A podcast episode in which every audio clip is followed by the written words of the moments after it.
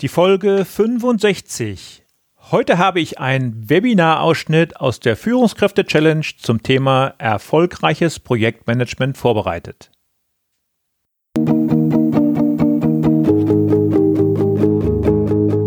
Gute Führung braucht Gespür.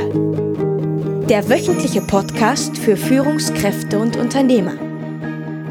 In dieser Sendung geht es um Anregungen, Gedanken und Impulse, mit denen Sie Ihre Führungsaufgaben leicht, schnell, effizient und harmonisch erledigen. Ihr Gastgeber ist wie immer Thomas Reining.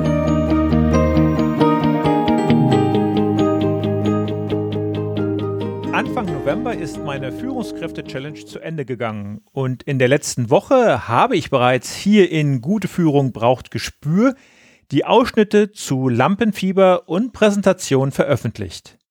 Das anschließende Hörerfeedback war dazu so positiv, dass ich heute gleich mit den Ausschnitten des Webinars Erfolgreiches Projektmanagement nachlegen möchte. Mike Pfingsten hat in einem mehr als einstündigen Webinar tiefe Einblicke ins Projektmanagement und ins Troubleshooting gegeben. Auch wenn Sie hier im Podcast-Audio die Webinarfolien nicht zu Gesicht bekommen und Sie den Mike Pfingsten auch nur hören können, die Inhalte kommen so plastisch rüber, dass sie auch als Audio von hohem Nutzen sind. Mike hatte zu diesem Webinar auch ein Geschenk für alle Teilnehmer mitgebracht, nämlich einen kostenfreien Zugang zu seiner Online-Bibliothek, in der er ganz viel Wissen zum Thema Projektmanagement zur Verfügung stellt und er bietet diesen Zugang auch Ihnen als Podcasthörer an. Wie Sie sich diesen Online-Zugang sichern, das erkläre ich Ihnen am Ende dieser Episode. Zum Beginn des Live-Webinars hatten wir den Teilnehmern die Frage gestellt, was für sie die größte Herausforderung bei einem Projekt darstellt. Und wir haben abstimmen lassen.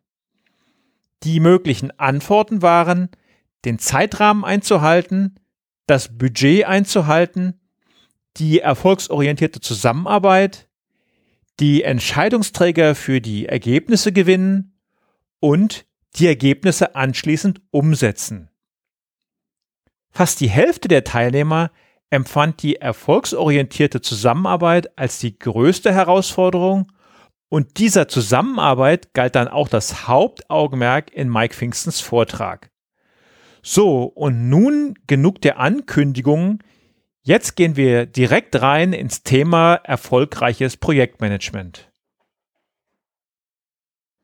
An dieser Stelle habe ich mal so das ganze Thema Troubleshooting aufgenommen. Und zwar Troubleshooting, wie kann ich wilde Projekte einfangen? Also wirklich diese Situation, du hast ein Problem in deinem Projekt und dieses Problem führt eben zu der, zu der Situation, dass du deine wesentlichen Ergebnisse nicht mehr liefern kannst warum ich dieses Thema aufgegriffen habe, warum mich Thomas auch zu diesem Thema ähm, angesprochen hat, ob ich heute hier zum Thema Projektmanagement mich auf dieses Thema ein bisschen auch vertiefend stützen kann, ähm, hat folgenden Hintergrund. Aber bevor ich damit euch eingehe, eben ganz kurz die Agenda, was ich jetzt so in guten nächsten roundabout 30 Minuten mal mit euch durchsprechen werde. Eine kurze Einleitung für die, die mich noch nicht kennen. Wer bin ich hier eigentlich? Wer ist eigentlich dieser Mike Pfingsten, der heute hier vor der Kamera sitzt? Ähm, dann werde ich auf die Frage eingehen, haben wir eigentlich Trouble? Also wenn wir über Projekte und Projektmanagement reden, gibt es natürlich immer wieder heiße Phasen, aber wann ist dieser Punkt überschritten, dass das Projekt eher gekippt ist in einen eher ungesunden Zustand? Ähm, dann werde ich auf die fünf Phasen eingehen, durch die ich gegangen bin, wenn ich Projekte wieder aufs Gleis gestellt habe. Ich werde euch drei Trips aus der Praxis geben und eben dann einen kleinen runden Abschluss. Kommen wir zur Einleitung. Wer sitzt hier vor der Kamera? Wer ist eigentlich dieser Mike Pfingsten? Wer erzählt euch heute irgendwas zum Troubleshooting und Projektmanagement?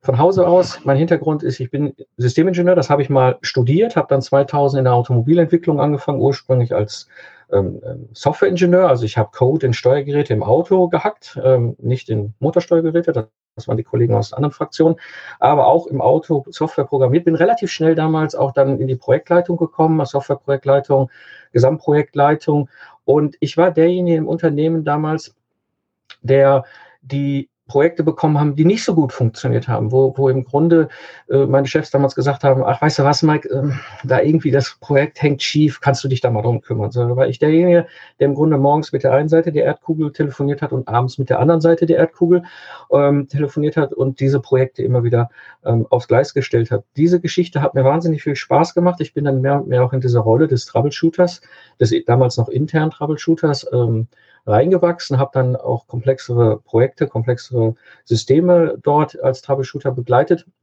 Habe gesagt, mir macht das wahnsinnig viel Spaß, aber ich möchte mehr sehen. Ich möchte äh, die Welt sehen, ich möchte Erfahrung sammeln, ich möchte einfach wissen, ähm, wie funktioniert das eigentlich da draußen und habe mich dann 2005 entschieden, in die Selbstständigkeit zu gehen als freiberuflicher Ingenieur, eben als Troubleshooter und bin dann losgezogen wie ein Geselle auf der Wald und hat dann eben Projekte gerettet und äh, habe das Ganze lange Zeit gemacht, bis Ende 2013 aktiv Projekte gerettet als Troubleshooter, als externer Spezialist, als verantwortlicher, Führungsverantwortlicher in solche Projekte reingegangen.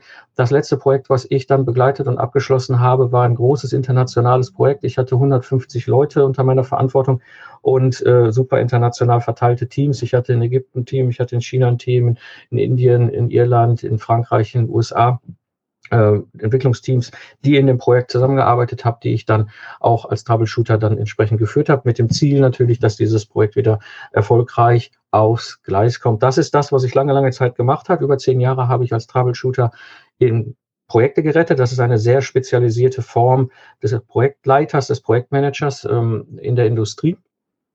Kommen wir zu der eigentlichen Frage. Haben wir Trouble? Sind wir mit unserem Projekt, wo wir jetzt gerade unterwegs sind, eigentlich wirklich ernsthaft in einem Krisenmodus oder nicht? Und es gibt so einen wunderschönen äh, geschwungenen Satz, ähm, der dahinter steckt. Das Problem ist nur, wir haben in dieser Situation eben eine Frage, die wir uns grundsätzlich beantworten müssen. Und zwar, warum existiert eigentlich unser Unternehmen? Ja? Und wenn wir uns das mal jetzt angucken aus der Sicht des Unternehmens und des Kunden, ist das sehr interessant auch mal zu betrachten. Auf der einen Seite haben wir ein Unternehmen.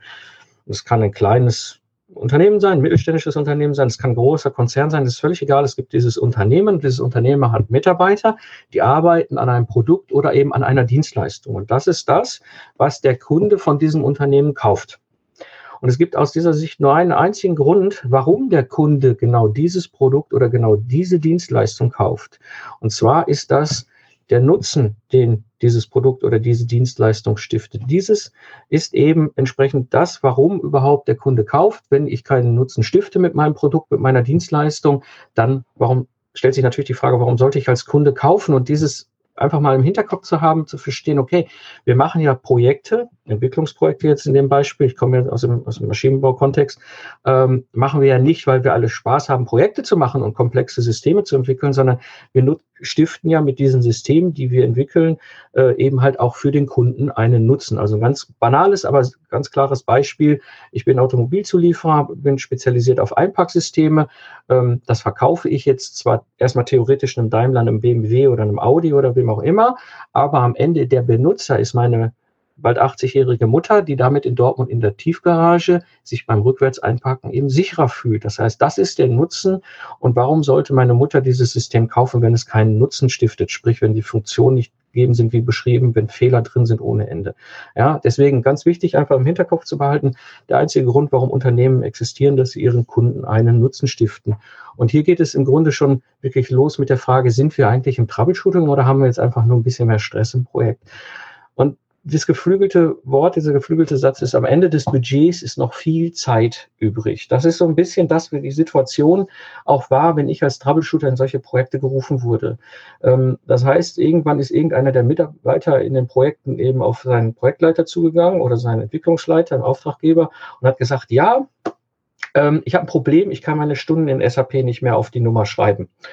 Und dann wurde plötzlich allen Leuten gewahr, dass eigentlich das Budget weg war aber noch gar nicht äh, das Ergebnis fertig. Ja, das bedeutet, da ist viel, viel Zeit ins Land gegangen für alle möglichen anderen Themen, aber eben nicht, um dann am Ende äh, mit dem Ergebnis rauszukommen wie geplant. Und es gibt so eine Regel, die ich auch immer in den Erstgesprächen mit den Kunden besprochen habe. Das nenne ich die 50-Prozent-Regel. Das heißt, ich gehe halt hin und kläre, hat sich, haben sich die Anforderungen verdoppelt? Hat sich die Zeit halbiert? Oder sind hab nicht, haben sich die Ressourcen halbiert, also haben sich die, die verfügbaren Kapazitäten im Projekt, das können, müssen, also Ressourcen, Mitarbeiter sind keine Ressourcen, ein ganz wichtiger Punkt, Mitarbeiter sind Mitarbeiter, sind Menschen. Ja, aber ich habe ja auch äh, technologische äh, Inhalte. Also gibt es irgendwas in diesem Bereich, wo sich das halbiert hat? Ja, also was weiß ich, plötzlich können wir eine Technologie, auf die wir gesetzt haben, nicht mehr nutzen. Oder eben haben wir die Situation, dass mir plötzlich aus welchem Grund auch immer ein anderes Projekt brennt, noch mehr, ja, irgendwie die Hälfte meiner Leute aus dem Projekt abgezogen werden. Ja? Oder plötzlich kommt der Kunde und will doppelt so viele Inhalte haben. Ja, oder irgendeiner hat gesagt, oh, weißt du was, wir haben damals fünf Millionen Euro Budget für das Projekt geplant, aber ganz ehrlich, wir haben jetzt gerade so ein bisschen wirtschaftliche Probleme. Du musst mit zweieinhalb Millionen Euro auskommen. Das ist ein Indikator, der im Grunde für mich immer so der erste Punkt war, zu sagen, okay, ja, sind wir jetzt wirklich innerhalb eines Troubleshooting-Projektes oder nicht? Du kannst das jetzt nicht auf diesen Punkt fixieren, aber es ist ein sehr interessanter Indikator, um festzustellen, wo stehe ich eigentlich mit meinem Projekt? Habe ich jetzt einfach nur vielleicht eine blöde Situation oder muss jetzt gerade mal Gas gegeben werden oder ist jetzt gerade mal ein bisschen Stress oder der Kunde hat einen, hat einen Umbruch oder so? Die Kommunikation mit den ausländischen Teams funktioniert vielleicht gerade nicht so gut, aber im Grunde der Rest passt. Oder habe ich wirklich massive Veränderungen in den Rahmenbedingungen zu meinem Projekt, die dazu führen, dass ich wirklich ernsthaft in ein Problem reinschlitter, was ja dann in Konsequenz, und jetzt mache ich den Rückgriff, warum existiert ein Unternehmen, dazu führt, dass ich den Nutzen, den ich versprochen habe, an den Kunden eben nicht mehr liefern kann. Und das ist etwas, wo ich für mich selber auch immer wieder herausarbeiten konnte, okay, ist es jetzt ein Projekt, was im Troubleshooting steckt oder gerade da reingerät, oder ist es einfach nur gerade in etwas stressige Zeit im Projekt? Wenn ich jetzt so als Troubleshooter in so ein Projekt reingerufen worden bin, dann hatte ich mir über die Zeit einfach ein, ein, ein Vorgehensweise erarbeitet, wie ich dieses Ganze wieder erfolgreich aufs Gleis stellen kann. Und zwar ist es so, typischerweise als Troubleshooter, wenn ich dann dazu gerufen werde, ich bin ja ein Externer. Ich habe ja von außen quasi die Führungs- Erlaubnis bekommen. Das heißt, ich habe keine Führungsrolle im Unternehmen, aber ich habe die Aufgabe, dieses Projekt wieder erfolgreich hinten durchs Werktor zu bringen, sodass am Ende des Tages natürlich auch das Unternehmen wieder erfolgreich liefern kann, wie es ursprünglich geplant hat mit ihren Projekten und damit natürlich auch das Unternehmen Geld verdient, weil am Ende des Tages mit dem Nutzen stiften erfolgt natürlich auch ein Rückfluss äh, und dieser ist natürlich in der Regel Geld. Und um das Ganze halt auch innerhalb von einem klaren Zeitraum durchzuspielen. Und bei mir ist das im Troubleshooter in der Automobilentwicklung, waren das typischerweise sechs Monate. Das heißt, ich wurde dann oft gerufen nach dem Motto, ja, Pfingsten seit anderthalb, also wir haben ein Projekt, das ist geplant, anderthalb Jahre, wir sind, Jahr ist jetzt rum. Wir haben festgestellt, die Software hat noch gar nicht richtig angefangen, die Elektronik ist so halbfertig und die Mechanik ist eigentlich irgendwie, wir sind aber eigentlich davor, gerade Werkzeugfreigabe zu machen, weil in sechs Monaten muss alles fertig sein. Ja, das heißt, ich habe in der Regel nur sechs Monate Zeit von dem Punkt, wo ich in das Projekt wie ein Feuerwehrmann reinspringe, bis dass wir hinten erfolgreich mit einem Ergebnis nach sechs Monaten das Projekt abschließen sodass dann am Ende das Ergebnis erreicht wurde. Und so habe ich dann mit der Zeit für mich fünf Phasen entwickelt, durch die ich gelaufen bin und auf die ich jetzt mal mit euch ein bisschen eingehen will. Diese fünf Phasen sind im Grunde das erste, die erste wesentliche Phase ist das Team. Also wenn ich in so ein Projekt von außen rein gesprungen bin, gab es die Situation, oder das ist eigentlich die Standardsituation gewesen, dass diese Teams, und das ist egal, ob das jetzt zehn Leute waren oder hundert, oft seit Wochen durchgearbeitet haben, Wochenenden durchgearbeitet, die haben quasi Pizza und, und, und Feldbetten in ihren Entwicklungsabteilungen gehabt und das war der Standard. Das heißt, ich musste erstmal gucken, dieses Team ist oft ziemlich durchgerockt. Wir haben die Situation, dass dann natürlich auch viel Machtspiele entstehen, ja, was natürlich klar ist, da ist viel Unsicherheit in so einem Projekt. Und die Frage ist natürlich gerade von entsprechenden Führungskräften, okay, wie gehe ich mit dieser Unsicherheit um? Kostet mich das möglicherweise vielleicht meinen Managerplatz? Ja, wenn da jetzt plötzlich so ein Entwicklungsprojekt in meiner Abteilung da irgendwie hochgeht wie eine Bombe. Und dementsprechend war mein erster Job, das Team überhaupt mal wieder aufzubauen. Das heißt, mein Job war an dieser Stelle, zunächst erstmal zu gucken, wer aus dem Team will überhaupt noch mitgehen. Ja, manchmal sind die Leute auch verbrannt, dann macht es überhaupt keinen Sinn, sie ne, zwangsweise mitzuziehen, sondern eben mit den Leuten zu reden und auch zu klären, okay, willst du mitgehen? Wir gehen da jetzt in sechs Monaten eine Reise. Ich wäre nicht hier, wenn ich nicht dem zugestimmt habe, dass wir es schaffen können. Ähm, und dann eben zu sagen, okay, da gibt's, es gab immer zwei, drei Leute, die sagen, nee, ich bin durch. Ich bin eigentlich mal froh, wenn ich vielleicht mal Ruhe habe in meinem, meiner, meinem Projekt. Ähm, und dann eben halt mit den entsprechenden Linienführungskräften halt zu klären, okay, gibt es ein anderes Projekt, wo der Kollege jetzt vielleicht auch mal wieder ein bisschen eine Verschnaufpause bekommen kann. Ähm, wenn es das Team äh, sich geformt hatte, also wenn ich klar hatte, wer dabei war, ähm, kam relativ schnell auch auf, ich bin ja ein Externer, ich habe ja keine Führungs Führungsmacht in dem eigentlichen Sinne, ist so ein bisschen wie Vorsitzender eines ehrenamtlichen Vereins, ja, da haben sie 100 Mitglieder oder hast du 100 Mitglieder und hast 200 Meinungen und du bist der Vorsitzende und musst jetzt gucken, wie trotzdem diese ganze Geschichte in die richtige Richtung vorankommt. So ähnlich ist auch mein, meine Rolle oft gewesen. Ähm, das bedeutet, ich habe immer wieder auch in dieser, in dieser ersten Phase die den Punkt, wo die Leute, das nicht die Leute per se, sondern immer zwei, drei Leute auch gucken, okay, ja, jetzt probieren wir mal ein Machtspielchen mit dem Mike aus. Das Problem ist, damit kann ich nichts anfangen. Das heißt, ich habe mir diese Leute auch in dieser äh, Phase 1 genommen, an die Seite genommen, habe gesagt, hör zu, so, so sieht's aus, wir gehen da gemeinsam, du bist, machst mit oder du bist raus. Ja, das heißt, da auch ganz klar Kommunikation und Leadership, also ganz klar auch zu zeigen, Führung, ähm, warum ich hier bin Plus ein ganz wesentlicher, wesentliches Element in dieser ersten Phase war, dieses Team auch abzuschirmen. Wie ich ja eben beschrieben habe, kann es durchaus Standardsituation jeden Tag gewesen sein, dass der Vorstandsvorsitzende eines Konzerns bei einem Softwareentwickler am Arbeitsplatz stand und sagt so, ja, wie läuft das Projekt? Ja, und dieser Software, erstmal sind da ganz viele Hierarchien zwischen. Ne? Da sitzt dann ein super Spezialist im Embedded Software Bereich für keine Ahnung, was für eine Funktionalität. Ja, und dann sitzt, steht da an dem Schreibtisch eben ein Top-Manager mit ganz vielen Federn oben auf dem Haupt und fragt, wie das Projekt läuft. Ja, und die Antwort des Softwarekollegen ist dann, ja, so ich kann meine CD von meinem Emulator gerade nicht einlegen, ich kriege das nicht installiert. Was hört der Top-Manager? Das Projekt hat ein Problem. Hat es nicht. Der Softwarekollege kriegt da gerade irgendwie seine Tool-Lizenz nicht installiert. Ja, ähm, das bedeutet, ich muss dieses Team auch abschirmen gegenüber den Top-Führungskräften. Und das ist ein wesentlicher Schritt gewesen, auch Richtung Management, wo ich gesagt habe, okay, die Kommunikation geht nur noch ausschließlich über mich. Ja, es macht keinen Sinn, wenn da über so viele Hierarchien hinweg plötzlich ein Chef, Chef, Chef bei dem Kollegen da am Schreibtisch steht, der wird nur nervös, weiß nicht, was er sagen kann, äh, weil er diese Person bisher auch nur beim Betriebsratstreffen äh, gesehen hat oder allgemein äh, ähm, großen Veranstaltungen im Unternehmen, wo dann irgendwelche Reden geschwungen wird. Jetzt plötzlich steht diese Person direkt an seinem Schreibtisch. Das funktioniert nicht. So werden die Projekte nur kaputt gemacht. Dementsprechend muss ich diese, diese Teams abschirmen und aber auch gegenüber dem Management klar machen, dass ich die Schnittstelle bin in der Kommunikation. Ja?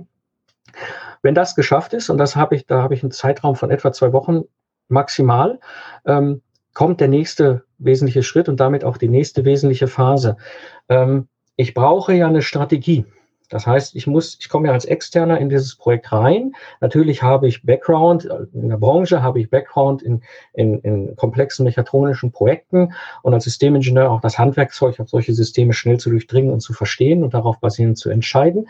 Aber um eine saubere Strategie aus Sicht des Projektes zum, aufzusetzen und durchzuverhandeln, muss ich erstmal klären, was sind eigentlich die Lasten an das System? Ja, was sind die wesentlichen Dinge, die auf jeden Fall als Lasten drin sein muss? Wir kennen das über den klassischen Begriff Lastenheft. Ja. Ähm, das heißt, ich muss klären, bevor ich ein Haus baue, ja, was sind meine Wünsche, was sind meine Anforderungen. Und wenn ich dann in diesen Projekten unterwegs war und nach Lastenheften gefragt habe, dann habe ich meistens eher so die Situation gehabt, dass mich Leute mit großen Augen angeguckt haben und danach war ich allein im Raum. Ähm, dementsprechend das Thema Lasten und Lastenklärung, also was soll eigentlich am Ende des Tages wirklich ernsthaft technisch da rauskommen, ähm, ist ein wesentlicher Punkt in der zweiten Phase gewesen, wo ich mit den Teams zusammen innerhalb von zwei Wochen ein freigegebenes Lastenheft erstellt habe, weil ich brauche das, um darauf basierend nämlich in die nächste Phase zu gehen, die Strategie. Weil jetzt habe ich ja die Situation, es sind zwei Wochen, äh, zweimal zwei Wochen rum, also ein Monat von sechs. Ja, ich habe nicht mehr viel Zeit. Das heißt, die Zeit, die ich habe, es ist eh schon eigentlich viel zu wenig Zeit, aber die Zeit, die ich habe, muss ich jetzt sinnvoll nutzen. Und in dieser Strategie auf Basis eines freigegebenen, der freigegebenen Lasten äh, kann ich jetzt sagen, okay, diese Sachen setzen wir jetzt final noch um für die Auslieferung in sechs Monaten oder dann in fünf Monaten. Diese Sachen setzen wir gar nicht um, diese Sachen setzen wir vielleicht später um. Ähm, das bedeutet, ich brauche eine klare Strategie, durch die ich durchfahren kann. Das ist so ein bisschen wie wenn ich auf die Reise gehe. Ja, ähm, wie Kolumbus, ich muss klar haben, okay, da will ich hin. Wie dann die Reise verläuft, ist nochmal eine ganz andere Frage. Aber ich brauche eine klare Strategie im Kopf, wie diese Reise ist. Und dann muss ich diese Strategie aber natürlich auch mit allen wesentlichen Entscheidern verhandeln. Ja, also diese Phase drei war vor allem geprägt eben dadurch, dass ich ähm, mit den Entscheidern klar gemacht habe, das ist die Strategie. Ich glaube, das ist aus meiner Sicht, habe ich das erarbeitet. Das ist der Weg, wie wir erfolgreich sein können. Und gehen die mit, ja, committen die sich zu dieser Strategie. Das ist nicht ohne. Da sind wir viel im Bereich Negotiation, also Verhandlungsführung. Auch im vielen Bereich Machtpolitik, ja, weil natürlich wir die Situation haben, dass Leute wissen, wenn ich diese Strategie, so wie ich sie vorlege, umsetze, sind vielleicht die ein oder anderen Stühle in der mittleren oder oberen Hierarchie ein bisschen wackelig. Auf der anderen Seite gibt es Leute, die sagen, ich will, habe dieses Projekt vielleicht mal vor drei, vier Jahren mit Herzensblut angeschoben, ich will es zum Erfolg führen. Das sind so die Mentoren im Hintergrund, also die, also auch viel Politik, was da spielt. Ich muss diese Mentoren finden und dass die gucken, dass die mich unterstützen. Das ist der wesentliche Schritt äh, in der Phase drei, die Strategie klären und vor allem durchverhandeln. Und wenn ich das gemacht habe, das kann manchmal zwei Tage sein, es kann aber auch eine Woche sein, dann kommen wir in die eigentliche operative Phase, weil dann haben wir eigentlich alles im Vorfeld erarbeitet, was notwendig ist, um ein erfolgreiches Projekt umzusetzen. Und jetzt kommen wir in die eigentliche Umsetzung. Jetzt ist der entscheidende Schritt, dass wir natürlich losfahren und dieses Projekt erfolgreich voranbringen. Ja, und dementsprechend auch diese Strategie runterbrechen auf die verschiedenen taktischen Handlungen und damit verbunden natürlich auch auf die entsprechenden Tätigkeiten, die dann wesentlich sind und dann entsprechend rauszukommen. Hier ist natürlich klassisches Führungs, äh, Führungsfähigkeit, äh, also sprich Kommunikation, ähm, ein wesentlicher Schlüssel. Ähm, was für mich allerdings auch an dieser Stelle schon wesentlich war, ich habe die Situation, ich komme ja jetzt als externer Troubleshooter mit ganz viel Erfahrungsbackground äh, in diese Unternehmen und in diese Projekte rein. Und wenn ich als Trouble, äh, damals als aktiver Troubleshooter unterwegs war, war für mich klar, sechs, maximal zwölf Monate, da muss ich wieder raus sein aus dem Projekt, weil das ganz schön viel Energie frisst. Und äh, dementsprechend war von Anfang an, quasi vom allerersten Tag, ein ganz wichtiger Schlüsselpunkt für mich, dass ich mich selber überflüssig mache. Das bedeutet, für mich ist das, nicht, im Amerikanischen gibt es einen schönen Begriff Servant Leadership. Das bedeutet, dass ich quasi als Führungskraft diene dem Projekt und dafür sorge, dass alle eigenständig, eigenverantwortlich arbeiten können. Sodass wir jetzt in dieser Umsetzungsphase sehr, auch mit sehr autarken Teams unterwegs sind, dass ich im Grunde am besten gar nicht mehr gebraucht wird, weil mein Job ist getan. Ja, ich bin dann dafür da, in der Umsetzungsphase noch zu gucken, dass das gesamte große Ganze funktioniert oder natürlich gibt es auch wieder Einschläge, dass ich das dann auffange und entsprechend dann kanalisiere. Ja, wichtig war aber diese Phase 4 umsetzen. Da geht es jetzt wirklich darum, bis zum vereinbarten äh, Liefertermin, also Abschluss des Projektes, kann sein, muss nicht, aber zumindest bis zu dem Meilenstein, wo wir entscheidend ausliefern, eben das Ergebnis zu liefern und alle mit dieser Strategie, die wir verhandelt haben, auch erfolgreich glücklich zu machen. Und dann gab es noch eine Phase 5, die sich oftmals angeschlossen hat an diesem wesentlichen Meilenstein. Das war das Abschließen. Ich habe bei allen Projekten, die ich als aktiver Troubleshooter geführt habe, immer die Situation gehabt, dieses Team hat sich ja jetzt über die Zeit gefunden und hat mit gemeinsam performt und hat Erfolgserlebnisse gehabt. Wir haben ja gefeiert und wir haben aber auch Niederlagen gehabt. Wir haben manchmal komische Tage oder so er erlebt. Ähm, trotz alledem sind die in einer Situation, dass sie sich als Team zusammengefunden haben. Und es ist egal, ob das jetzt fünf Leute in einem Standort sind oder 50 Leute verteilt über mehrere Standorte. Die haben gemeinsam über einen längeren Zeitraum erfolgreich ähm, performt, also äh, äh, Ergebnisse geliefert. Und jetzt ist es natürlich so, dass dieses Projekt eigentlich durch ist. Ich als Troubleshooter muss gucken, dass ich auch abschließe. Ja, das bedeutet aber auch, dass das Team bereit ist, auch das Projekt abzuschließen. Das ist nicht einfach, weil sie genau wissen, wenn wir dieses Projekt abschließen, dann kommt das nächste neue Projekt. Dann verteilen sich alle äh, in den Wind und werden in neuen Projektteams zusammengestellt und dann fängt diese ganze ähm, Geschichte mit sich erstmal kennenlernen, gemeinsam vertrauen, gemeinsam in die gleiche Richtung gehen und so weiter, dieses ganze Thema Team Performance eben halt komplett neu an. Und da haben sie in der Regel auch keine Lust zu. Das heißt, für mich war diese Phase 5 wichtig, um erfolgreich das Projekt abzuschließen aus Sicht des Teams, aber auch aus meiner Sicht, weil ich ja jetzt als Externer mit dieser Erfahrung da reinkam. Ich habe keinerlei Karriereambitionen bei meinen Kunden. Ich bin auch nicht dort, um Karriere zu machen. Ich bin dort, um dieses Projekt erfolgreich zum Abschluss zu bringen. Das bedeutet, ich war häufig auch konfrontiert natürlich mit der Frage, Herr Pfingsten, wollen Sie nicht bei uns anfangen?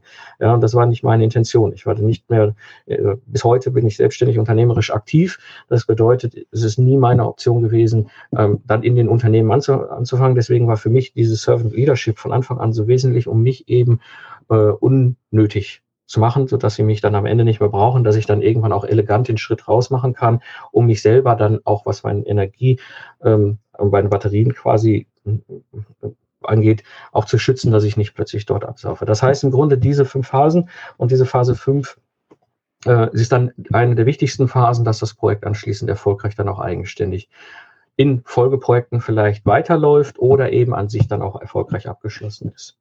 Das sind die fünf Phasen. Und ähm, jetzt gehe ich mal rein auf so ein paar Tipps, äh, auf so drei wesentliche Tipps, die ich euch mitgeben möchte aus der Erfahrung aus über zehn Jahre als aktiver Troubleshooter. Das Tipp Nummer eins an dieser Stelle, Triage. Ich weiß nicht, wer von euch dieser Begriff schon mal über den Weg gelaufen ist. Triage kommt aus dem Ersten Weltkrieg. Wir hatten die Situation im Ersten Weltkrieg, dass erstmal große Waffensysteme eingesetzt worden sind, wo ich mit relativ wenig Aufwand sehr viel Verletzte am Schlachtfeld ähm, erzeugt habe.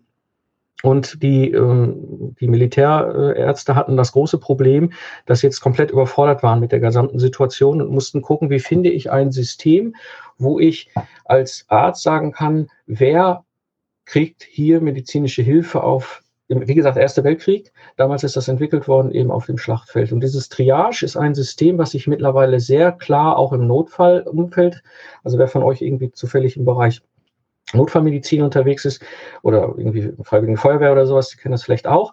Triage ist ein Grundsystem, wie Notärzte handeln, ja, die klar sagen, okay, das ist wichtig, da müssen wir ran, da lohnt es sich den Einsatz. Das sind Sachen, das ist vielleicht auch schon ein Zweig, der aus Projektsicht rede ich jetzt, ne, äh, ein totgerittenes Pferd ist, das lassen wir jetzt mal komplett bleiben. Ja, egal wie groß vielleicht bei irgendeiner anderen Abteilung jetzt hier der Gesichtsverlust ist, weil wir einen Teil der ganzen Funktionalität wieder rausschmeißen. Ja, und das sind Dinge, die wir als allererstes angucken. Also dieses ganze Triage, dieses Aufteilen, ich gucke mir das an und wo konzentriere ich meine Energie hin? Das ist ein ganz wesentlicher Punkt. Ihr findet unter dem Begriff Triage wahnsinnig viel im Internet. Das lohnt sich sehr, da mal nachzurecherchieren, zu gucken, wie Notfallmediziner Triage durchführen. Ähm, wie gesagt, ich will ja jetzt gar nicht so tief eintauchen. Ich will euch das als Tipp, als Impuls mitgeben. Sucht mal diesen Begriff Triage und macht euch mal so ein bisschen äh, schlau in diesem ganzen Kontext der Notfallmediziner. Das ist ein wahnsinnig spannendes Konzept und es hilft einem als Projektleiter, als verantwortlicher Entscheider im Projektmanagement sehr, wenn man in solchen Extremsituationen hängt. Tipp Nummer zwei, den ich euch mitgeben möchte an dieser Stelle, Sprints. Ähm, ich bin seit 2005 auch sehr aktiv in der agilen Szene. Das bedeutet, wir haben ja quasi heute, sagt man sehr beim Schmunzeln, es gibt Vintage-Projektmanagement, also das klassische Projektmanagement, wie es die meisten von uns kennen. Und es gibt ja agile Vorgehensweisen, agile Methoden. Und ähm, ich habe schon sehr früh, 2005, hier im Kölner Raum, ich komme aus Köln, ähm, mit der agilen Szene Kontakt gehabt und habe geguckt, was gibt es eigentlich bei denen in diesen verschiedenen Werkzeugkoffern, die die dort haben, für Werkzeuge, die für mich hilfreich sind. Und ein wesentlicher, wesentlicher äh, Punkt ist ein Sprint. Ein Sprint in einem agilen Kontext, beispielsweise Scrum als Projektmanagement-Framework, ähm, ist ein definierter Zeitraum. Das heißt, wir setzen uns hin und sprinten immer zwei Wochen. Und genau das habe ich mit den Teams gemacht von Anfang an. Wir haben uns montags vormittags hingesetzt, haben gesagt, okay, was wollen wir in den nächsten zwei Wochen erreichen? In der Runde rum, jeder committet sich für sein Ergebnis, was er in den zwei Wochen ähm, schafft und dann läuft der Sprint und nach zwei Wochen freitags, nachmittags setzen wir zusammen und gucken, okay, was haben wir geschafft, was haben wir nicht geschafft, wo haben wir vielleicht andere Ergebnisse als erwartet, wo gab es plötzlich einen Impact von außen, wo jetzt plötzlich irgendwas Unerwartetes eingeschlagen ist, sodass wir dann in diesen Sprint sehr flexibel auch reagieren können. Und das ist das bei der, gerade bei der operativen Umsetzung. Natürlich hatte ich einen groben Fahrplan, aber ich male keinen MS Project Plan. Das macht überhaupt keinen Sinn, auch wenn der von mir mal verlangt worden ist. Ja, da habe ich drei Balken reingemalt für dreimal zwei Monate. Ähm, und äh, im Detail operativ im Team haben wir diese Sprints genutzt. Diese Sprints sind eine wunderbare Möglichkeit, um schnell in kurzen Iterationsschritten eben voranzukommen und, und Zwischenergebnisse zu liefern, um, um dann auch quasi den Kurs entsprechend den aktuellen, der aktuellen Situation anzunehmen. Das ist aber mein Tipp Nummer zwei. Nutzt diese Möglichkeit, in diesen Sprints zu denken und entsprechend halt flexibel zu sein und auf das zu reagieren, was da in eurem Kontext gerade passiert. Und mein Tipp Nummer drei, und an der Stelle ist etwas, was ich sehr, sehr äh, empfehlen kann. Sucht euch einen Mentor. Ja, sucht euch jemand in eurem Projekt, gerade in solchen Troubleshooting-Projekten, der als Mentor euch zur Verfügung steht. Das ist ein, das kann eine externe Person sein, wie ich es ja heute tue als Mentor.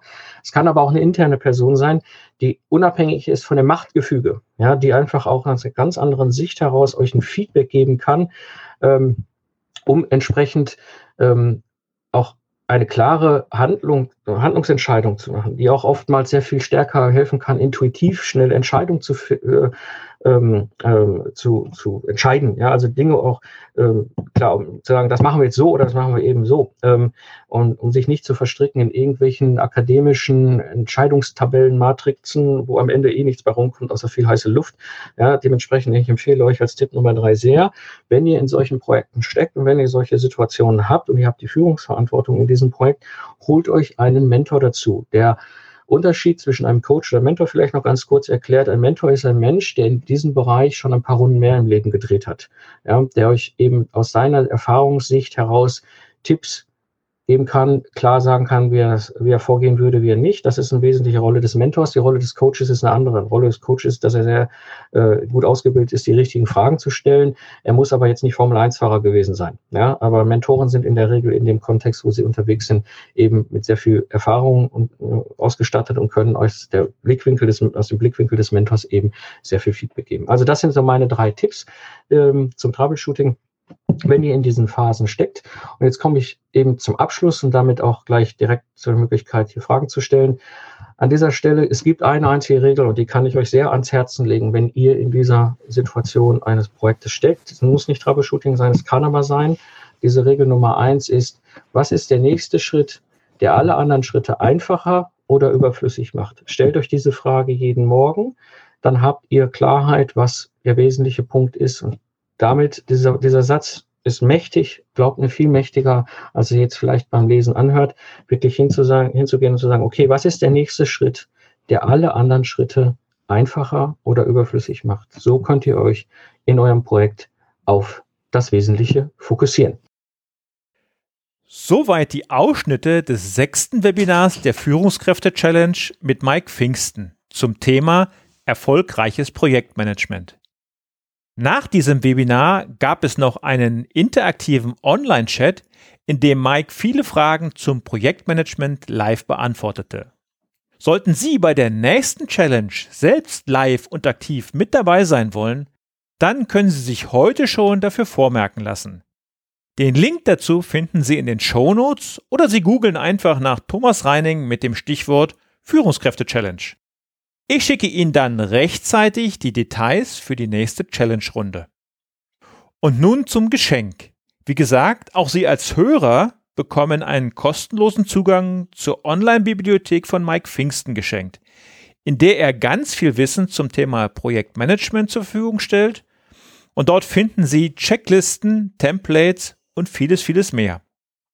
Für den Zugang besuchen Sie meinen Blog www.gute- Führung-braucht-gespür.de Folge 65 und Führung und Gespür bitte wie immer mit UE schreiben.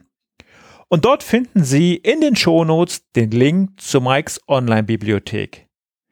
Das war's für heute. Ich bedanke mich, dass Sie wieder mit dabei waren. Haben Sie eine gute Zeit, bleiben Sie gesund. Ihr Thomas Reining.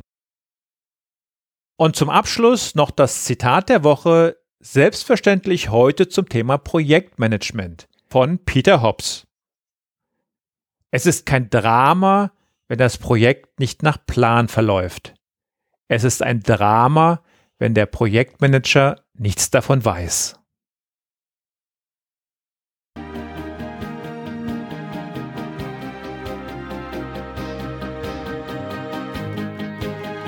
Ihnen gefällt dieser Podcast? Dann bewerten Sie ihn doch mit einer Sternebewertung und Rezension in iTunes. Dies hilft einerseits, diese Sendung weiter zu verbessern und sie darüber hinaus für andere noch sichtbarer zu machen. Besuchen Sie auch den Blog Gute Führung braucht Gespür.de und schauen Sie, was es dort noch Spannendes für Sie zu entdecken gibt. Denken Sie immer daran, Sharing ist Caring und teilen Sie den Link zu dieser Sendung mit anderen Interessierten. Das war die heutige Ausgabe von Gute Führung braucht Gespür. Vielen Dank fürs Zuhören und eine schöne Zeit für Sie.